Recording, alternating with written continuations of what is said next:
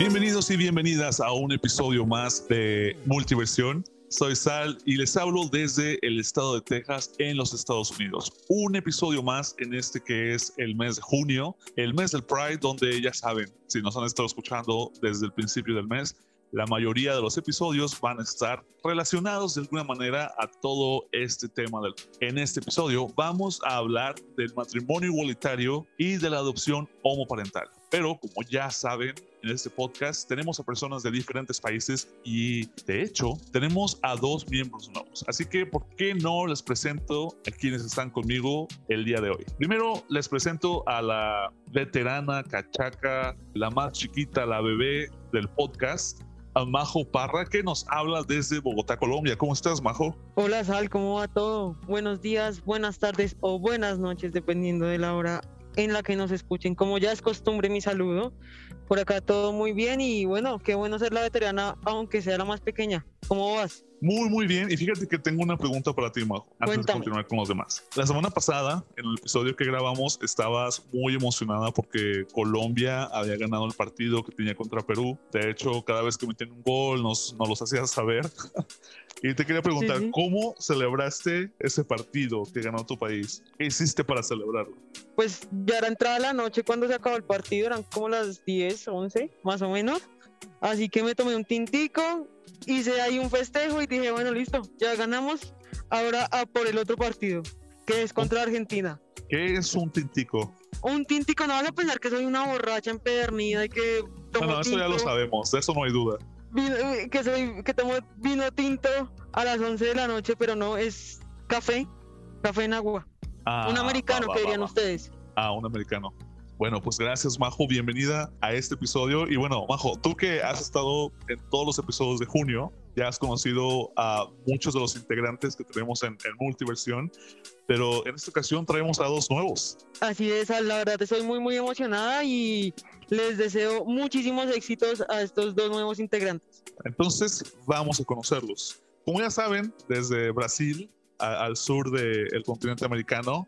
Hemos escuchado a Gaby Pereira, pero en esta ocasión viene otra brasileira de una ciudad diferente en Brasil y estoy hablando de Diandra Huedes. Diandra, ¿cómo estás? Hola Sal, hola Julián, hola Majo, hola a todos. Soy de Brasil y hablo de Belo Horizonte, Minas Gerais. Y estoy bien, muy bien. Todo bien por acá en Brasil dentro de todo que es posible con esta pandemia y todo más. Ahora que mencionas la pandemia, Diandra, cuéntame, ¿ya te has vacunado en contra del COVID? No, no, aún no, Soy muy joven para vacunarme, pero y no tengo enfermedades para eso. Entonces estoy esperando mi vez. Ah, o sea que no calificas. No, aún. Las personas de 50 y y 4, 56 años ya están vacunando. Y los maestros de las escuelas públicas y las escuelas particulares también, pero las otras personas aún no están. Fíjate que acá en Estados Unidos lo hicieron de la misma manera, pero se vacunó bastante rápido a las personas de la tercera edad que tenían enfermedades. Así que creo que un mes después de comenzaron las vacunas me pude vacunar yo. Que espero que en Brasil le den prisa y gente de tu edad y chicos puedan recibir la vacuna pronto. Sí, acá está muy lento, pero esperamos que todo se mejore y hasta el final de año podremos estar vacunados. Esperemos que así pase, Diandra. Gracias y bienvenida a Multiversión. Y ahora vamos a conocer al tercer miembro que se une a nosotros en este episodio. Nos vamos no tan lejos de Brasil, de hecho, si no me falla la memoria, creo que tengo por ahí una imagen mental del mapa de Latinoamérica, entonces creo que Argentina no está tan lejos de Brasil. Y es que sí, nos vamos hasta Argentina desde donde se conecta Julián López. Julián, ¿cómo estás? Hola, ¿cómo va? Buenas noches. Así es, sí, Argentina está muy cerquita de, de Brasil. De hecho, es un centro de vacaciones, eh, de turismo muy, muy interesante para los argentinos. Ir a diferentes lugares, desde Río a también gran parte de las playas, ¿no? Los morros de Sao Paulo, diferentes lugares para, para ir a conocer. Sí, sí, de hecho tengo algunos amigos de Argentina, de uno de ellos sé que es de Mar del Plata. Sí, Mar del Plata. los dos me dicen seguido que van a Brasil. Claro, yo estoy a cerca de 500 kilómetros de Mar del Plata, eh, lo que serían alrededor de cinco horas. Ah, eh, ¿en dónde estás tú, Julián? Yo ahora estoy en una ciudad que se llama Mercedes, que queda a 100 kilómetros de la ciudad autónoma de Buenos Aires que es la ah. ciudad eh, donde están los principales órganos de, gobierno nacional. La Casa Rosa, me imagino. Exactamente. Ah. Exactamente. ¿Y de dónde eres originalmente en Argentina? Yo soy de, de, aquí de Mercedes, viví muchos años en la ciudad autónoma de Buenos Aires y de hecho viajo para, para allá, pero bueno, ahora con la, con la pandemia aquí las restricciones son bastante fuertes y la ciudad de Buenos Aires también es una, una ciudad que, donde el nivel de contagios es muy alto por lo cual preferentemente trato de no estar lo menos posible allá. Ah, sí. Bueno, ahora que, los dos, Julián y Diandra, que han mencionado el COVID en sus países, creo que estaría interesante que tocáramos ese tema porque, por ejemplo, acá en Estados Unidos ya el, COVID ni siquiera creo que es tema de conversación, ¿sabes? Ya ha quedado en el pasado, la gente sale a la calle, va a fiestas, a eventos y estaría bueno también, ¿no? Conocer qué pasa en Colombia, en México, en Perú y en los demás países que tenemos acá en Multiversión respecto al COVID. Diandra, ¿querías agregar algo? No, no, iba a preguntarte si donde estás en Estados Unidos, si las personas llevan mascarillas o ya no precisan más en el algunos Estados, el cubrebocas. En algunos estados es opcional. En el estado de Texas ya ni siquiera es opcional. Si la gente no se lo quiere poner, no se lo pone y nadie dice nada. Porque como te decía hace un rato, aquí ya la mayoría de las personas han sido vacunadas. Hay tres opciones de vacunas, entonces no hay excusa básicamente. Y hace poco estaba leyendo que la mayoría de personas con COVID en la actualidad en los Estados Unidos son los niños, pero es porque los niños fueron el último sector de la sociedad al que se le iba a aplicar la vacuna. Entonces, no sé la verdad si ya lo están haciendo, pero lo que sí sé es que ya adultos mayores, adultos y jóvenes adultos ya están la mayoría vacunados. Entonces, no, no muchos llevan mascarilla. Yo quiero preguntarle a Majo si piensa mirar el partido de la Copa América con barbijo o piensa algún otro, usar otro tipo de protección, quizás ante la, una eventual goleada fuerte, digamos. Pues bueno, con barbijo no, de pronto con mascarilla si lo veo afuera, de pronto sí me toca utilizar la mascarilla o como le decimos acá en Colombia, el tapabocas. Pero, pero espero que no tenga que decirte, te lo dije, te, te goleamos. Yo lo que saco como conclusión es que si la primera persona en hablar es de Colombia, el podcast ya se ha posicionado y quiere, quiere que Colombia gane. Por lo cual, Mira, me encuentro en una posición de total desventaja. ¿no? Lo, debo decir y repudio totalmente esa actitud. Sí, la, la, verdad es que ayer que Colombia ganara nos trajo muy buena suerte. Así que esperamos que sigamos con la racha. Entonces, en el próximo episodio sabremos cómo termina este pues yo creo que el drama que empezaron acá en el multiversión de saber si será Colombia o si será Argentina el, el, equipo ganador, ¿no? Y cuál va a la final de la Copa América, me imagino. No sé mucho de soccer, así que trato de explicar un poco, pero quizás esté en lo correcto, quizás no. Bajo, sí, el que gane va a la final o la semifinal, a la semifinal. No, no, no, ahorita estamos jugando solamente por las eliminatorias al Mundial. Ah, ok, ok, ok. Y ya a mitad de junio es eh, la Copa América, que bueno, que allá es otro tema. Ahí les, les propondría que, bueno, miráramos cómo nos ponemos una camiseta de cualquier uno de los otros países que hay aquí en la mesa, si les parece. Yo estaría dispuesta a ponerme la de Argentina sin ningún problema. No sé, Julián, qué piensa de ponerse la camiseta colombiana. Pienso que antes muerto, pero de todas maneras, yo te voy a. Yo quiero competir por el lugar. El próximo podcast quien comience va a ser el ganador. Y después si juguemos, y si querés, yo me pongo la camiseta de Colombia. Pero veo que este podcast está. Este podcast está muy a favor de Colombia y necesito revertir esto. Bueno, bueno, vamos a ver qué se van dando con, los, con cada uno de los episodios. Ya lo veremos. ¿Quién ganará este duelo de titanes?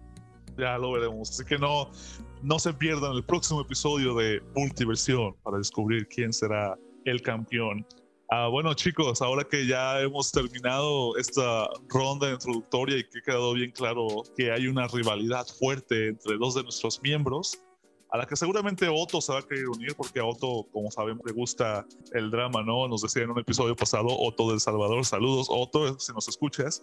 Y bien, como les comentaba al principio del episodio, en esta ocasión vamos a hablar del matrimonio igualitario y de la adopción homoparental.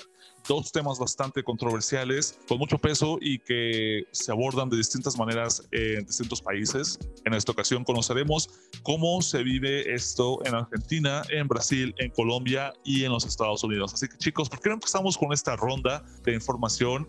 Creo que Julián no le va a parecer mucho esto porque otra vez va a ser Colombia primero. Así que, Majo, cuéntanos, ¿qué pasa en Colombia respecto al matrimonio igualitario y la adopción homoparental?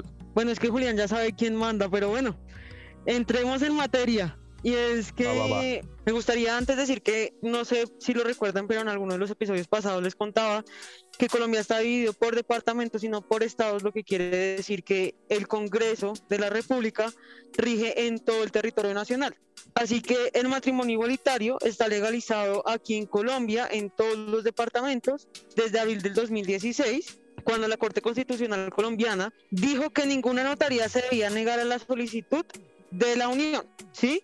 Y también en este sentido se puede decir que las parejas del mismo sexo pueden estar juntas bajo dos premisas, el matrimonio civil o la unión marital de hecho. En ambos casos, el registro de esta unión o los trámites que se deben hacer no son diferentes a los que hace una pareja heterosexual.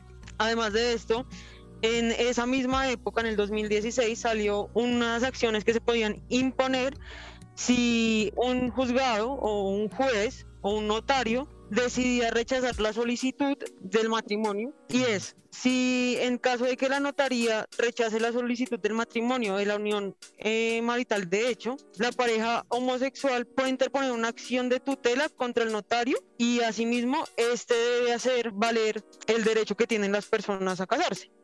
De hecho, me gustaría contarles que en el 2020 en Cartagena un juez se negó a casar a una pareja de lesbianas porque era sumamente religioso, pero el juzgado tumbó la decisión y tuvo que casarlas. Además de esto, al 2019 tenemos que hay en Colombia 968 parejas casadas del mismo sexo. Tengo una duda. En Colombia está especificado, no sé, en la constitución, lo enseñan en las escuelas. ¿Es Colombia un, país laico? Mm, no, como te lo decía, Colombia es un país muy, muy conservador, pero aquí la comunidad LGBTI tiene como una fundación, o como no como una fundación, sino como una organización que se llama Colombia Diversa. Ajá. Y es la que se ha encargado de promover eh, ciertas o sea, que no se le vulneren derechos a una persona por su orientación sexual. Y es que en la Constitución, en la Constitución dice que toda persona tiene el derecho a casarse. Ajá. Entonces, ellos fueron los encargados ante la Corte Institucional colombiana, que es quien diseña y acepta las leyes, y fue quien aprobó que las parejas del mismo sexo podían casarse.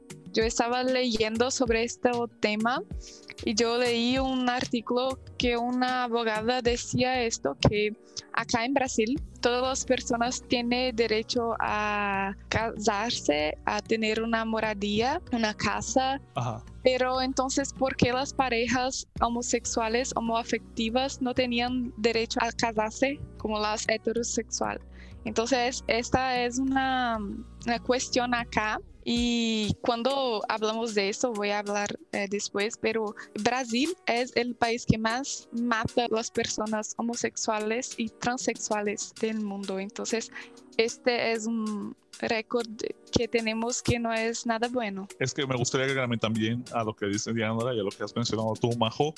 En muchos países pasa lo mismo en Estados Unidos y también yo voy a contar un poco más de esto más adelante pero parece que sin importar que legalmente se permite el matrimonio igualitario y que se les den derechos a los homosexuales, aún así muchas personas siguen poniendo de por medio sus creencias religiosas, como lo decías tú, Majo, y creo que esa es una situación bastante triste. Sí, Sal, así es, así es. Yo me encontré justamente lo que dice Diandra y es que supuestamente en la constitución colombiana todos tenemos los mismos derechos por el solo hecho de ser seres humanos y hacer parte de esta sociedad, ¿sabes? Pero mm, la verdad es que hay muchísimo rechazo y ha sido por esto que se ha tenido que sacar una ley en el que se le dijera a los jueces y a los notarios, espere, es que usted no puede pasar por encima de lo que está estipulado en los derechos. Usted tiene que casarlos porque a usted no le importa la orientación sexual que las personas tengan. Porque es la ley. Es la ley. Y encontré un dato que me, o sea, me explotó la cabeza, porque si bien el matrimonio está estipulado en la Constitución como la unión entre dos personas, en 2017 una pareja poliamorosa, una trieja, pudo establecer un régimen patrimonial especial de treja, que es algo así como un matrimonio poliamoroso fue la ah. primera pareja, eh, bueno, la primera trieja en Colombia que pudo hacer esto para poder recibir la pensión de una de las personas que se había muerto con las cuales estaban relacionadas. O sea que básicamente se utiliza como el derecho de, de concubinato, ¿no? Básicamente eso fue lo que hicieron. Sí, Sal, así es. Y es que al hacer esta acción, que es una acción como patrimonial, si alguna de las personas de la trieja se muere, o sea, se tiene que hacer separación de bienes y pensional. ¿Sí? O sea, como que les da derecho a ser parte y a tomar decisiones de la vida de la otra persona, ¿sabes? Y por último, les hablaría de el primer matrimonio que se realizó en Colombia, fue en Cali, de dos hombres homosexuales, un administrador de empresas de 26 años y una estilista de 40 años, el 25 de mayo del 2016. Y hubo mucha controversia cuando pasó eso en todo el país. Me imagino que se habló de eso en todo lo hicieron, ¿no? En los periódicos. Sí, así es. Hubo muchísimo revuelo, además del revuelo que hubo antes de que se aceptara el matrimonio del mismo sexo, porque, sabes, somos un país supremamente conservador, entonces hubo muchísimo revuelo. Entonces fue como súper, o sea, hubieron gente que les, hizo muchísimas entrevistas, muchísimos periódicos, ah, hubo muchísimo cubrimiento. Oye, Majo, y allá, por ejemplo, se hay muchos grupos de oposición al matrimonio igualitario y a darle derechos civiles a los homosexuales. Sí y no, porque es bastante curioso que nosotros estamos en un gobierno de derecha, por así decirlo, pero se han ganado en estos mismos periodos, porque llevamos en este periodo de, un gobierno súper conservador como 10 años, y si te digo más, se han ganado como batallas como esta, como la adopción y como el matrimonio homoparental.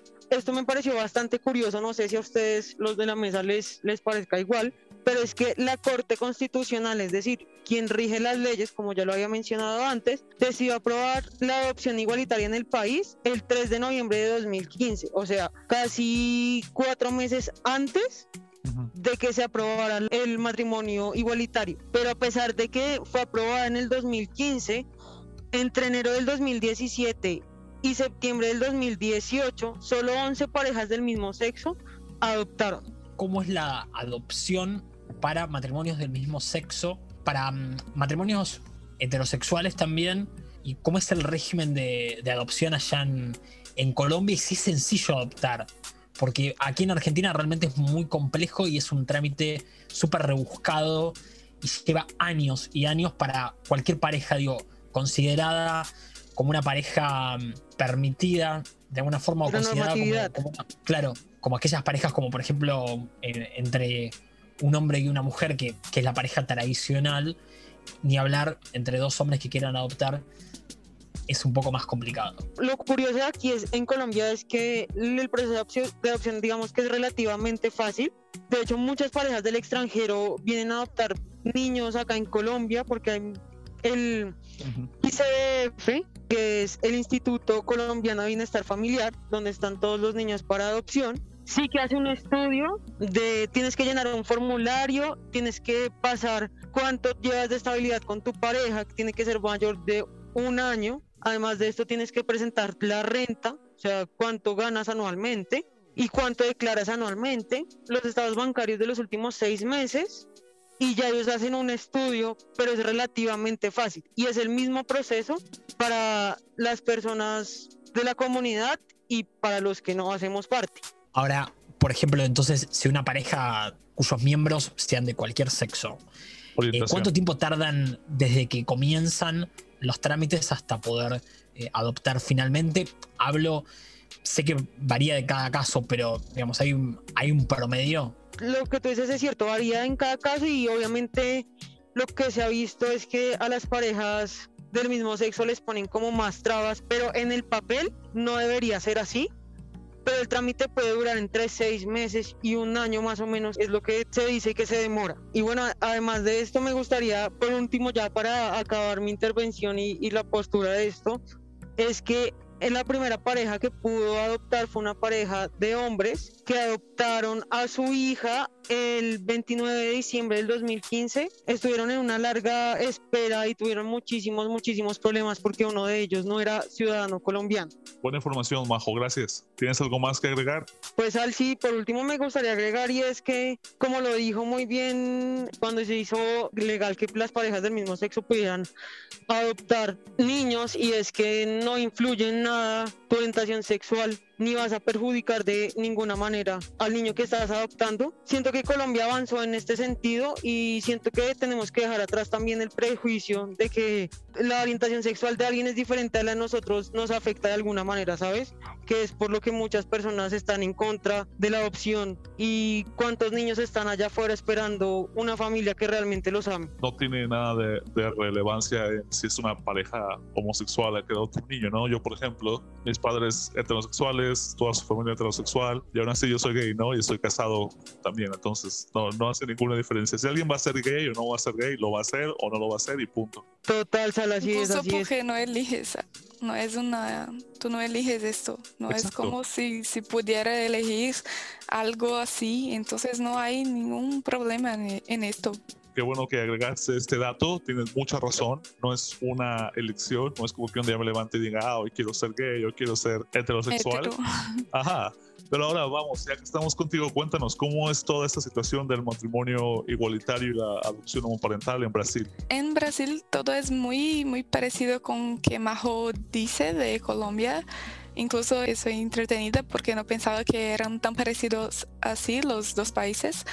En Brasil sí que se permite el matrimonio igualitario, pero en 2011 el STF, que acá llamamos Supremo Tribunal Federal reconoció que personas de mismo género podrían constituir una familia, pero el matrimonio afectivo fue reconocido solamente en 2013 y eso se pasó a causa de la resolución 175 publicada por el Consejo Nacional de Justicia no hay una ley específica que permite este matrimonio, solamente esta resolución. Entonces es permitido, pero no es legal. Es una resolución lo que me imagino que si alguien se quiere casar o una pareja homosexual se quiere casar, pero entonces la persona encargada de casarlos dice, no, no te voy a casar, me imagino que el gobierno, la ley no haría nada. ¿Es, ¿Eso es lo que quiere decir que sea una resolución y no una ley? Es una resolución, pero por ejemplo, si tú vas a una firma y porque yo no sé cómo se dice cartorio en español, perdóname, pero si tú vas a una firma como un cartorio, algo así, y alguien eh, se niega a esto, tú tienes que tener un abogado de familia y llevar este caso al conocimiento de un juez responsable. Y por ejemplo, los crímenes de homofobia y transfobia solamente fueron considerados crímenes de racismo en 2019. Eh, entonces, antes de eso no eran crímenes, era solamente como acá decimos injurias, em, como prejuicios. Y sí es legal en todo país, sí que es, eh, no hay una ley, pero eh, hay esta regulamentación y eso ocurre en todos los estados de Brasil. Entonces, por acá en todos los estados eh, siguen la misma regulamentación y la primera pareja que se ha casado en Brasil fue eh, Luis y Sergio. Ellos se casaron en 2011, entonces hay 10 años, en el día 27 de junio. Y esto ocurrió en São Paulo, en una ciudad que se llama Jacareí. Y sí, también, así como Majo dice, hubo una manifestación en la prensa, pero en Brasil esto, este tema es muy polémico, esto va y vuelve. Por ejemplo, en 1995, en el año que yo nací, una diputada que se llama Marta Suplicy propuso la creación de un registro asegurando los derechos de los homosexuales. Entonces solamente ahora que estamos avanzando hay avances, pero también regredimos un, rato. Y así como Majo dice, acá también estamos siendo gobernados por una derecha, una extrema derecha. Esto está malísimo. Y ahora sobre la adopción homoparental, sí se permite, pero tampoco hay una ley específica para eso. Ah, en verdad, quien regulamenta eso es un, instituto que se llama ECA, que como se, acá decimos Estatuto da Criança y do Adolescente. Cuida de los niños y de los niños más grandes. Y ellos regulamentan un proceso de adopción y para adoptar un niño acá tú tienes que ser más grande de 18 años y 16 años más grande que la persona que va a ser adoptada. Oh, mira. Y no precisa, no precisa estar casado ni nada de este tipo, pero hay algunas reglas y tú tienes que llevar un tanto de documentaciones y hacer entrevistas con abogados y también con las personas que regulamentan, yo no sé cómo, cómo decir, perdóname, pero acá decimos asistente social, creo que en español puede que sea asistentes sociales, que toman cuenta de los niños y van a asegurar que ellos estén bien y van a tratar de esto, de cómo los niños van a estar contigo, si tú tienes una buena casa, se va a cuidar de ellos. Pero no hay una regla para la adopción homoafectiva, entonces en papel eh, está todo bien, pero sabemos que no es bien así. Y sí, hay casos exitosos acá. Incluso hay un actor muy, muy conocido acá, se llama Luis Fernando Guimarães. Y él se casó con su novio que se llama Amadeo y adoptó dos niños una chica y un chico. Y él adoptó cuando él tenía 71 años de edad, eh, ahora, año pasado.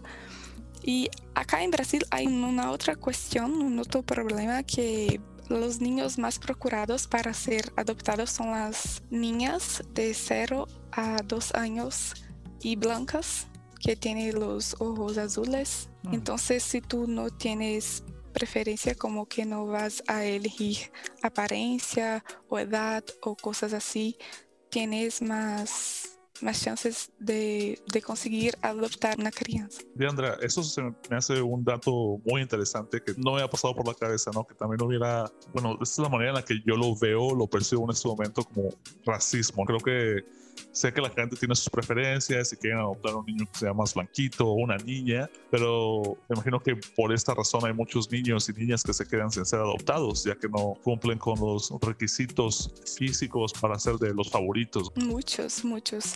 Si son más grandes o si son negros, probablemente no van a ser adoptados. Wow, qué desafortunado, de verdad. Sí. Y entonces, ¿cuánto dura el proceso de adopción en Brasil? Por acaso de eso puede durar en diferente tiempo.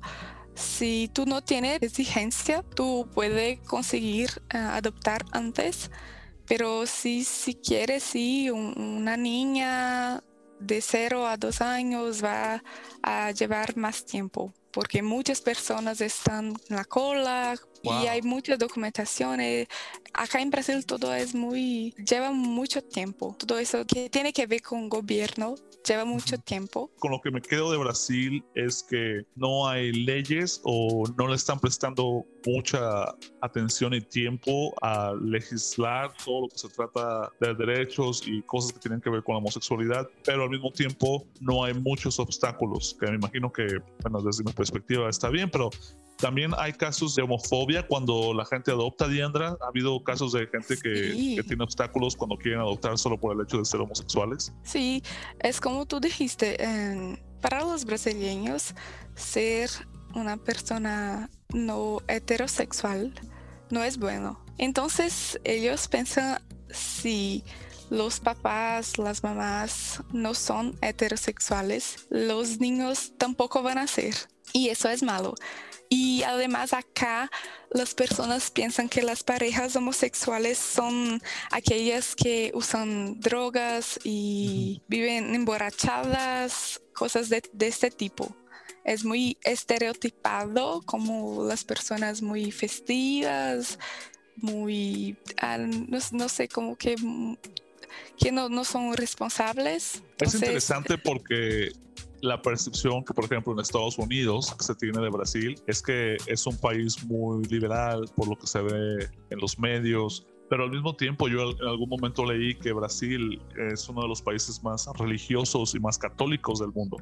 Entonces, cuando recibes esas dos versiones del país, pues a mí me pone en conflicto, ¿no? Porque me resulta difícil de entender cómo un país en algunos aspectos es muy liberal y lo puedes ver en el hecho de que tiene una de las celebraciones del Pride más grandes del mundo y tienen también el festival, el carnaval que tienen en Sao Paulo, creo. Pero al mismo tiempo también tienen este otro lado que es completamente opuesto y que también es, tiene mucho peso en la sociedad brasileña. Acá tenemos una expresión que dice eh, só para gringo ver, que es como para las personas que no son de acá, mirar Brasil de otro modo. Y así es, las personas que no son de Brasil piensan que Brasil es muy inclusivo, muy tranquilo, muy bonito. De fato es muy bonito y que todo está bien, que los brasileños son amables pero esto sí que es só para Greenway, no es bien así. Acá, nosotros que vivimos acá sabemos cómo es difícil. Incluso si no eres una persona heterosexual, o si no eres blanco, o si no eres hombre, o si no eres rico, todo se vuelve aún más difícil. Claro, nosotros desde Argentina, la imagen, el estereotipo de Brasil es imaginarnos a un brasileño bailando y en un momento de fiesta.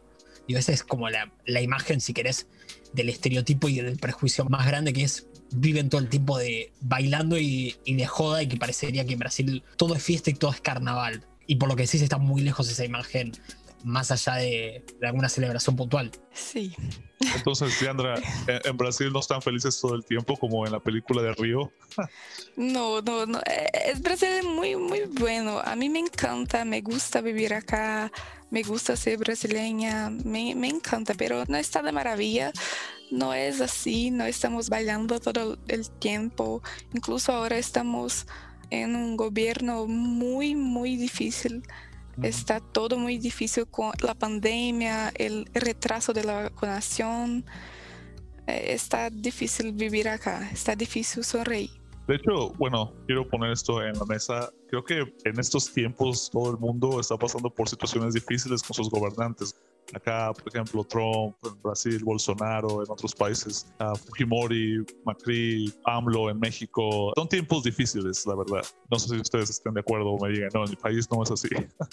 pero por lo que he escuchado acá en el podcast, la mayoría tienen la misma percepción y la misma opinión. Sí, y quizás no tiene que ver exclusivamente con la derecha, o digo, aquí en Argentina quien gobierna hoy no, no, es, no es de derecha y sin embargo hay grandes problemas de vacunación, justamente por la falta de vacunas, porque hubo también sospechas de, corrupción alrededor de las vacunas, porque es un, digamos, es un tema que aquí resulta complejo. Por sobre todas las cosas, hay también una gran campaña mediática que todo el tiempo muestra cuáles son las cosas que mayoritariamente se están haciendo mal, tanto de la vacunación como de, en cuanto a los testeos. Digo, no, no solamente una realidad de, la derecha, o, en sí tiene que ver con, con haber tomado decisiones eh, a partir de la pandemia, pero que se volvieron muy complicadas para la población en sí, más allá de la angustia de ver gente conocida morir y, demás. Sí, sí, en muchos países se les salió de las manos la pandemia. Muchos de verdad tuvieron efectos bastante duros. Por ejemplo, en Colombia, ¿no? Tuvimos un episodio en el que hablábamos de la crisis que se vive en Colombia y luego también en El Salvador había uno, en Argentina, que en Argentina me parece súper curioso porque Argentina fue, de hecho, el primer país en Latinoamérica, creo que que se enfrentó a la pandemia. No creo que de ahí fue donde salió y se expandió a todos los demás este, países. Y aún así, viendo la situación de Argentina, todos los demás países latinoamericanos no aprendieron nada y no tomaron cartas en el asunto a tiempo. Entonces sí, es bastante, bastante desafortunado. Y Diandra, ¿tienes algo más que agregar sobre el matrimonio igualitario y la adopción homoparental en Brasil? Yo solamente iba a decir que en Brasil hay más de 73 mil casamientos homoafectivos registrados desde 2011. Wow. Entonces es un, un número expresivo, aunque haya mucho prejuicio, hay mucha lucha acá. Bueno, gracias por la información, Deandra, y tienes razón, hay mucha gente que sigue luchando, mientras hay, hay gente que se opone a que todos tengan los mismos derechos, seguimos teniendo personas que son aliados y se unen a la lucha, porque al final del día todos merecemos igualdad y tener los mismos derechos en el país, en todo el mundo. Ahora, vámonos desde Brasil hasta Argentina. Julián, cuéntanos cómo se vive todo este rollo de la adopción homoparental, el matrimonio igualitario ya. ¿Sabes, Salvador? Aquí en Argentina, desde julio del año 2010, se implementó la ley de matrimonio igualitario. Desde el año 2010, que una pareja de dos hombres o de dos mujeres se pueden casar independientemente de su sexo. Esto es maravilloso porque a la vez también implica una cantidad de derechos que tienen que ver con cuestiones, por ejemplo, muy básicas como cuando una de las dos personas se encuentra internada, que pueda acceder una persona a ver a la otra porque si no, antes de la ley no podían, digamos, si esa persona estaba en terapia intensiva, por ejemplo, y no podía dar consentimiento de que la otra persona ingresara, automáticamente se le podía prohibir el acceso, ¿no? Pues simplemente ah. porque no había ningún papel que dijera, en cuanto a lo cultural y a lo pragmático, una mujer dice yo voy a ver a mi marido y se le abren las puertas por más que no demuestre el, no muestre el papel. Ahora, si alguien dice yo voy a ver eh, a, mi esposo, antes por lo menos de la ley era algo raro. Se entiende la expresión y bueno, esto es maravilloso. Eh, por otro lado decía, Argentina es el primer país de la región también en tener esta ley, más allá de que también Uruguay está bastante, bastante adelantado. Creo que en Colombia había sido en 2016. No sé si eh, ves algún tipo de alusión en cuanto a lo que a la Copa América, pero creo que en esto también les ganamos. Ah, sí, y bueno, dejando a un lado un poquito lo de la competencia con Colombia, te iba a decir que tenías razón. O sea, así fue Argentina pionero en, en la región sur de Latinoamérica en legalizar el matrimonio igualitario, porque sí se ve un patrón acá. Fue Argentina en 2010, luego Brasil en 2013, con la resolución que, de la que hablaba Diandra, luego Colombia en 2016. Entonces sí se ve como que gradualmente los países empezaron a legalizar el matrimonio homosexual a partir del el 2010. También hay un dato muy interesante, Salvi, que tiene que ver con que a las dos semanas, a los 15 días de la legalización del matrimonio igualitario, se produjo la primera unión, el primer matrimonio igualitario entre dos personas que estuvieron esperando muchos años para casarse. Un hombre de 64 con otro hombre de 76 años fueron la primera pareja en Argentina en casarse y ser, eh, ser matrimonio. Yo me gustaría compartir esto. De aquí de Mercedes, yo fui a escuela católica, escuela de eh, católica apostólica romana, y tuve un docente que fue el primer matrimonio igualitario de Mercedes. Tuve un docente de lengua que ese año, yo ese año terminaba el colegio en 2010 y él se pudo casar y automáticamente a los, a los pocos días de casarse, eh, mejor dicho, perdón, antes de casarse renunció a su puesto en el, en el colegio porque consideraba que en una escuela católica no le iban a aceptar la... Al poco tiempo consiguió, digamos, salió la, la implementación de, de, la ley y demás, él se casa renuncia y ahí es donde desde el colegio le dicen, por favor, quédate, independientemente de que sea un colegio católico, ya es ley. por lo tanto, quería comentar esta, esta experiencia. Em, yo en ese momento lo hablé con, mi profesor, porque se me ocurrió preguntarle como chico curioso, quizás en algún momento le, o le pareció desubicado o no, pero se lo pregunté como, digo, ¿por qué te vas me imaginé que había algún otro motivo, no sé, algo que me dio curiosidad y me dijo, me voy a casar. Me dice, no se lo comentes a nadie. Y la verdad es que me, pareció una, un gesto de valentía y después el, colegio realmente, el instituto tuvo una buena actitud. Oye Julián, ¿y si el colegio le pidió que regresara aún después de que él se había casado con otro hombre? Me imagino que eran tolerantes allá, pero ¿cuál fue la reacción de otros docentes o de los estudiantes? Independientemente de que el colegio lo permitiera, que él estuviera ahí, nunca hubo, por ejemplo, rechazo por parte de, estudiantes, porque me he visto, ¿no? Por ejemplo, acá en Estados Unidos, aunque también es legal, muchas personas siguen rechazando a otras personas por el hecho de que sean gays. Y aunque se les permita trabajar, nunca falta el, compañero de trabajo o el jefe que te sigue hostigando, que te sigue bulleando porque eres gay. ¿No, ¿No pasó eso ahí en ese caso? Mira, acá pasó algo que fue que se le permitieron continuar, pero le pidieron que no hablara del tema ni lo dijera. lo que había pasado conmigo fue una cuestión de que él decidió hablarlo conmigo en ese momento porque yo le había preguntado. Y tengo una compañera que fue y asistió el día del, casamiento. Pero después el resto del colegio, por lo que tengo entendido, él lo habrá hablado con sus compañeros y nada más. Pero después en clase no se habló del tema, por ejemplo. Ah, que hoy quizás se hubiera tocado el tema. Eh, en ese momento era demasiado nuevo todo acá y bueno, hoy es un tema un poco menos tabú, más allá de que ya se cumplieron más de 10 años de, la implementación de la ley. Hoy es un tema menos tabú, aunque todavía en ciudades del interior, y, ni hablar del interior de las provincias en, Argentina, todavía sigue siendo alguien señalado, una, una persona que, que elige una orientación sexual diferente a la, la que prima, digamos, que es ser heterosexual. Más allá de que se habla mucho, pero también se tiende a pensar que como en los medios se habla y como todo el tiempo lo correcto es decir que uno es inclusivo, eh, se tiende a pensar que todos somos así y digamos es una, es una opinión quizás bastante sesgada. ¿no?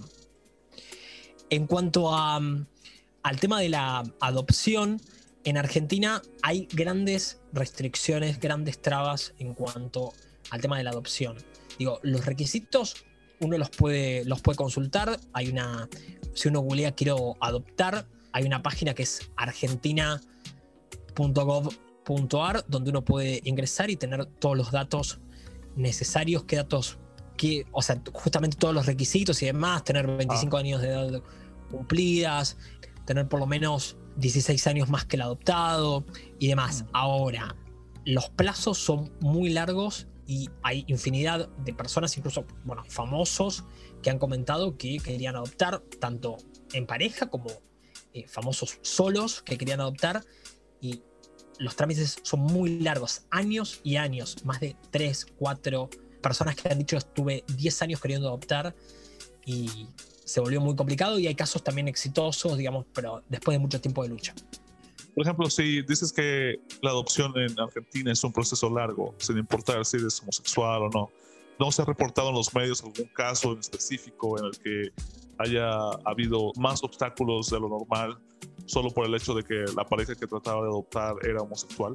De algún caso puntual te diría que no, no hay ningún caso que sea emblemático, ¿sí? Sí, por ejemplo, una persona que ha decidido adoptar solo, se llama Marcelo Polinos, un periodista, y todavía no lo pudo hacer. Y él decidió solo, nunca blanqueó si, si sale con alguien o no. Aquí se ha, se ha hecho muy conocido y de hecho hay como toda una romantización alrededor de, de esta idea. Personas que han, en lugar de decidir adoptar directamente solas, decidieron hacerlo con un vientre subrogado y entonces decidieron ser padres directamente con algún tipo de fecundación artificial, ¿no? Mm. Entonces, bueno, en esos casos de hecho, hay un caso muy conocido de un, presentador que es de apellido Marley, que en realidad su, su seudónimo es Marley, y su hijo se llama Mirko, y es un bebé hermoso que eh, nació a partir de, una inseminación que hizo en Estados Unidos, en la localidad de Kenoya. Bien, bueno, Julián, ¿tienes algo más que agregar en cuanto a la adopción y el matrimonio igualitario? No, no, no, simplemente decir que en Argentina es un camino difícil, pero que hay casos muy, muy lindos de adopción. Por ejemplo, una, una actriz muy conocida que se llama Luisa Albinoni pudo adoptar a, a su hija después de varios años de, lucharla y lo pudo hacer sola, por ejemplo. Y hay infinidad de también de, parejas conocidas que podrían hacerlo. No es un trámite imposible si lleva muchos años. Bueno, gracias Julián por la información, gracias por la participación. Y ahora, antes de cerrar el episodio, yo les voy a compartir un poco de información sobre cómo se da todo este tema en los Estados Unidos. Creo que, bueno, yo creía que los Estados Unidos eran pioneros de todo esto del movimiento LGBT, de los matrimonios homosexuales, etcétera, pero en realidad no, porque ahora que Julián ha mencionado que en Argentina se hizo legal en 2010, me sorprendí porque acá en Estados Unidos oficialmente se hizo legal hasta el 2015, que fue cuatro años después de Argentina. Entonces, Julián, en eso sí ibas ganándole a todos acá en el podcast, porque sí, Argentina es un país pionero en muchos temas, pero ahora te cuento, les cuento a todos que acá en Estados Unidos todo este tema del matrimonio igualitario comenzó en los 70, exactamente en 1970, cuando una pareja en Minnesota se trató de casar o de aplicar para una licencia de matrimonio. Obviamente, en aquel entonces se les negó, ellos demandaron, pero perdieron el caso. Vaya, Estados Unidos, 1970, hace ya 50 años, ¿no? Pero entonces, tres años después, en 1973, después de todos estos hechos y de que otras parejas homosexuales trataran de hacer lo mismo, el estado de Maryland ya hizo oficialmente ilegal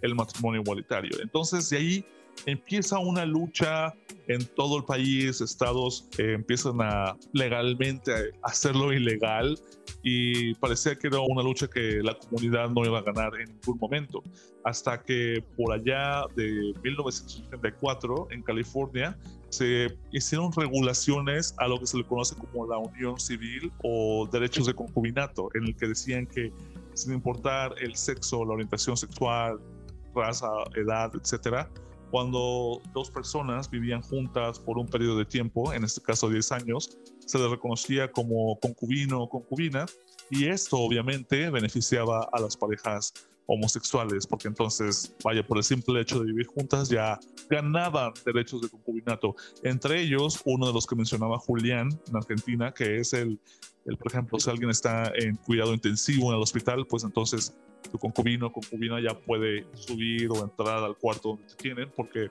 antes de, esta regulación no se podía. Lo decía Julián, estás inconsciente, no puedes decir quién viene a verte y quién no, y entonces no es como que alguien venga y diga, ah, pues es mi esposo, si eres hombre, o es mi esposa, si eres mujer. Pero después de que en el 84 se, se hizo esta regulación, ya se hicieron las cosas un poco más fáciles. Entonces de ahí ya empieza ahora sí la lucha oficial, como más hardcore, de legalizar el matrimonio homosexual. Entonces, en Nueva York y en California se reconoce por primera vez en el 89 a las parejas del mismo sexo como familias. Si ya han estado juntas y ya son concubinos por 10 años o más, oficialmente ya se les tenía que reconocer como familias, aunque en realidad esta propuesta o esta regulación solamente se creó para controlar los reportes de la renta, ¿no? También como decía Majo en Colombia, para poder tener más control sobre la información de quién gana tanto dinero, quién gasta, en qué se gasta, cómo se dividen los gastos, etcétera, etcétera. Entonces no era como que se les reconociera como familias para abrir las puertas al matrimonio, hacer las cosas legalmente, era nada más para tener más control sobre los impuestos. Entonces, de ahí a 1993 pasó algo muy curioso porque en Hawái, que es un territorio de los Estados Unidos, la Suprema Corte propuso que no se le podía negar la licencia de matrimonio a los homosexuales. Esto me recuerda un poco a lo que comentaba Diandra, de que en Brasil no es una ley, es más como una resolución. Entonces, esto en Hawái era lo mismo no vamos a poner una ley porque no es necesaria, nada más no le niegues el derecho de casarse a los, homosexuales. Pero entonces los legisladores de Hawái dijeron, para nada, esto no va a pasar y de hecho, qué bueno que nos recuerdas que no tenemos una regulación ahí, así que lo vamos a hacer ilegal. Entonces, ahí las cosas fueron de una propuesta con una intención al otro lado, al otro extremo, en el que por haberlo puesto en la mesa, otros dijeron, vamos a prohibir. Me gustaría preguntarte, Salvi, ¿Cómo es la reacción en la, en la cotidianidad? Parecería esto que Estados Unidos está adelantado en, un montón de cosas. ¿Cómo, ¿Cómo, es caminar por la calle, por ejemplo, eh, dos personas del mismo sexo? ¿Y cuál es la reacción del resto de, de, las personas? Pues mira, como también tú lo comentabas, en Argentina dices que hay ciudades en las que son más liberales, aceptan más cosas, en las provincias son de mente más cerrada. Es lo mismo en Estados Unidos. Sí hay estados y ciudades, por ejemplo, Nueva York, en California, sí puedes salir a la calle, ves a las parejas de la mano, ves a personas mostrándose afección, ¿no? que se besan. Pero, por ejemplo, vienes a Texas, también hay ciudades como Austin, como Dallas, como Houston, que son las ciudades grandes en las que pues sí puedes ver estos escenarios. Pero luego si te vas a las ciudades pequeñas, como les dicen acá, a los pueblos, pues sí ves el contraste. Aquí lo que pasa en Estados Unidos es que el sur son muy, muy, muy conservadores, exageradamente conservadores. Y a pesar de que la comunidad en el sur de Estados Unidos es muy conservadora, sí hay casos en los que hay mucha tolerancia y es algo que a mí al principio me causaba mucho conflicto, porque mientras tienes a estos grupos de oposición que pelean porque que no se les den derechos y que o igualdad a los homosexuales. Al mismo tiempo, si te los encuentras en la calle, son amigables, te sonríen, les presentas a tu pareja y, ay, mucho gusto conocerte. Es, es muy extraño. A mí al principio decía, qué hipócritas son, ¿no? Porque por atrás están peleando para quitarte tus derechos, pero cuando los ves de frente, actúan como tus mejores amigos, como si fueras miembro de la familia. Y pues sí, y, aunque son tolerantes acá en el sur, en donde estoy yo en Texas, igual los homosexuales no se sienten con la libertad o la comodidad de salir a la calle agarrados de la mano, darse un beso, ¿no? Sí, puedes identificar si vas a un restaurante o un bar, ver quién es gay o quién no, vaya, que es algo, no es tan difícil, ¿no? Porque se te activa el gaydar, digo yo, pero depende de, de, un lugar a otro. En algunos lugares sí existe esa libertad, en otras no. Y la, la segunda pregunta ya es más personal. ¿Lo contemplas como posibilidad el, el adoptar? Quería preguntarte, sos, eh, si querés hablar de este tema, sos, eh, sos padre, ¿lo contemplas como posibilidad? Yo, por ejemplo, no había llegado a esa parte aún, pero sí mencioné hace rato que soy gay. Eh, yo debo mencionar, yo me casé este año aquí en el estado de Texas, me casé el 28 de febrero, porque me tengo que acordar, si no mi esposo se enoja. Ah, pero sí, fue exactamente el 28 de febrero. Y antes de responder a tu pregunta, Julián, quiero platicar un poquito de, cómo fue el proceso, ¿no? El proceso fue normal, no fue nada diferente. Yo me imaginaba que por ser gays, no se van a pedir, no sé, o un testigo, o llenar papelería, o que la burocracia nos iba a poner obstáculos o algo, pero no, eh, fue exactamente lo mismo, nos dieron la misma licencia de matrimonio que le dieron a mi hermano, que mi hermano es heterosexual y está casado con una chica de Guatemala, de hecho. Entonces fue exactamente lo mismo, no hubo diferencia. Yo estaba muy incómodo al principio cuando fuimos a sacar la licencia, pero después dije, wow, qué cosa, ¿no? Fue demasiado, fue extremadamente muy fácil, pero era mi primera vez en esa experiencia.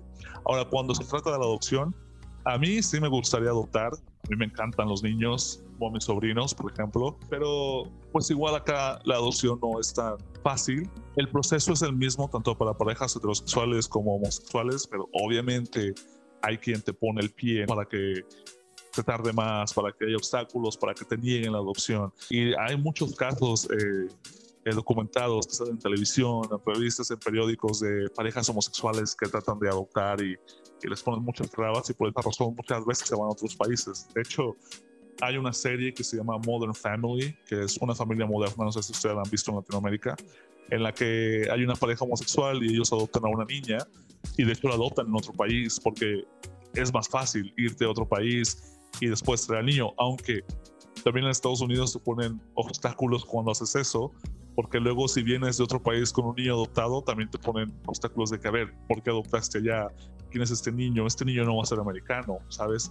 Y pues es complicado. Yo te digo, a mí sí me gustaría, que ya en un futuro algo lejano, eh, pero veremos cómo suceden las cosas. Bajo. Y justo te quería preguntar eso y es, he visto que en Estados Unidos las parejas homosexuales lo que buscan siempre es como hacer un alquiler de vientre, una donación de óvulos. De hecho, ayer, bueno, en estos días de junio, vi por internet una chica que hace parte de un programa allá de Estados Unidos, de ABC, y mm, ella le donó uno de sus óvulos, hizo un proceso de fertilización para donárselo a su mejor amigo y que el mejor amigo pudiera, el mejor amigo es homosexual y tenía su pareja, o sea, tiene su pareja, y ellos pudieran conseguir una bebé. ¿Qué tan fácil es allá que, digamos, el padre legal va a ser quien es el padre eh, genéticamente, pero cómo es el proceso para, ¿sabes si cómo es el proceso para que el otro padre también sea legalmente y tome decisiones por un, bebé que se engendró por medio de, incubación in vitro y todo este tema. Cuando se da ese caso, bueno, principalmente no hay problema si tienes el dinero para pagarlo porque es muy caro. Ese sería el primer obstáculo, ¿no?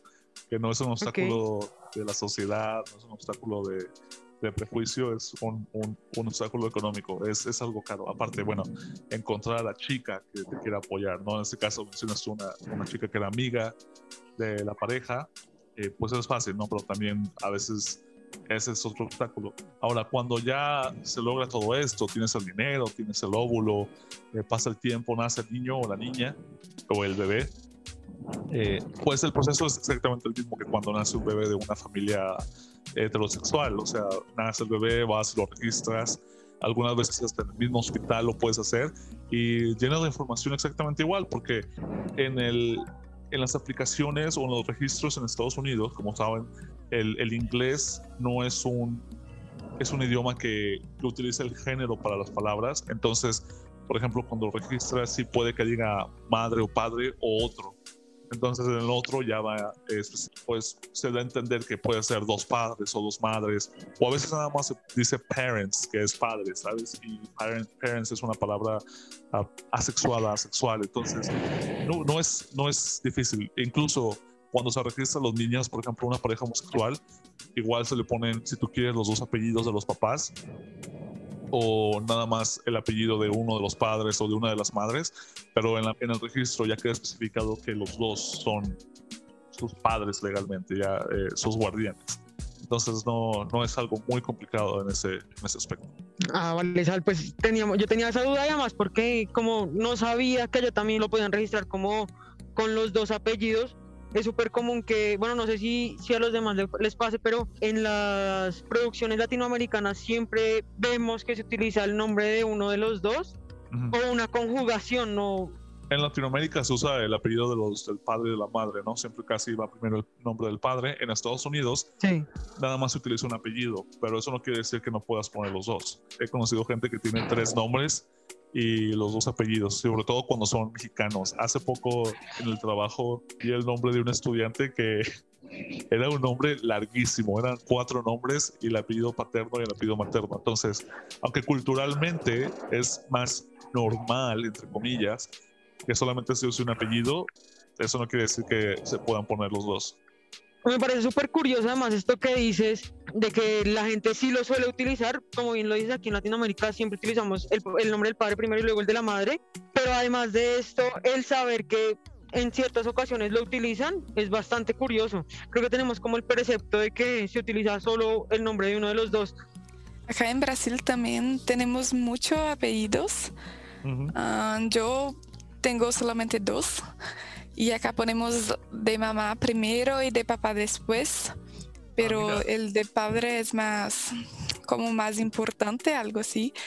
Entonces se tiene que omitir algún, omites de tu madre.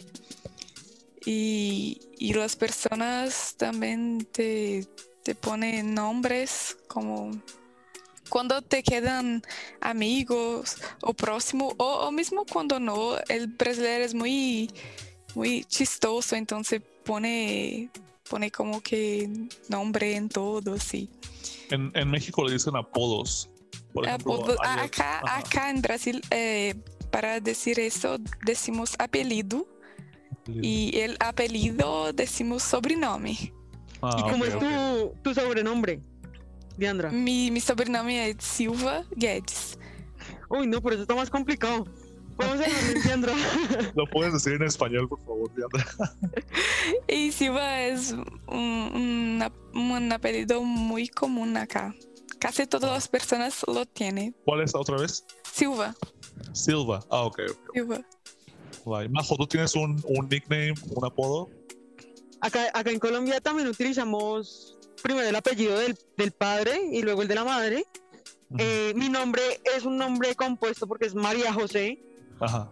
Y me dicen Majo, o en el colegio me decían Majota, pero salí del colegio y fue como, sabes, ya no me gusta el Majota. Ajá. Puedo generar un nuevo, una nueva identidad a, a, la, a la, base de Majo, pero cuando estuve en España tuve el pequeño problema de que Majo allá es una persona súper cálida, como buena gente. Entonces yo les decía allá como, soy Majo. Entonces era como, como que eres Majo. Y yo soy María José y mi abreviatura es Majo.